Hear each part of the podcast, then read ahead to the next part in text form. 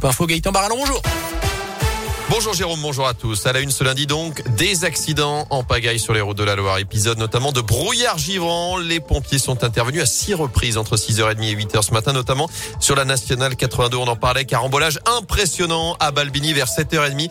17 voitures et un poids lourd se sont percutés. Accident principalement matériel. Seule une personne a été légèrement blessée. Bilan plus lourd en revanche sur la 89 avec trois voitures qui se sont percutées à hauteur de Saint-Jules-à-Pendu vers 6h45 en direction de saint Une femme de 27 ans a dû être désincarcéré, transporté en urgence absolue vers l'hôpital de Rouen. Ses jours ne sont pas en danger. Dans l'actu également, 7 jours pour se prononcer. Le Conseil constitutionnel a été saisi notamment par les socialistes et les insoumis après l'adoption hier soir du projet de loi sur le passe vaccinal. Après deux semaines de débats mouvementés, la présentation d'un test négatif ne suffira plus désormais pour les plus de 16 ans s'ils veulent aller au resto, au stade, au théâtre, dans un salon, une fois ou encore prendre le TGV.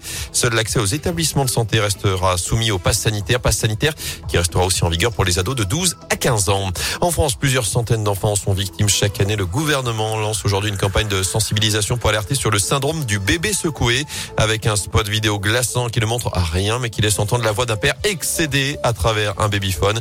Objectif de cette campagne, notamment présenter des solutions préventives pour éviter ce geste qui entraîne des lésions cérébrales graves conduit au décès dans un cas sur dix. Et pour les trois quarts des petits survivants, ils en garderont de lourdes séquelles. En foot, il y a urgence. Les Verts derniers de Ligue 1 après la défaite face à Lens samedi s'active sur le marché des transferts D'après l'équipe, l'ancien international français Eliakim Mangala pourrait rejoindre la SS dans les prochaines heures. Un défenseur central de 31 ans, passé notamment par Manchester City. Il est libre de tout contrat depuis son départ de Valence cet été. Enfin, ils sont déjà 5 au deuxième tour de l'Open d'Australie. 5 Français qualifiés ce matin après Monfils, Bonzi, Manarino et Tan. C'est Corentin Moutet qui a décroché son ticket en battant son compatriote Lucas Pouille. Moutet.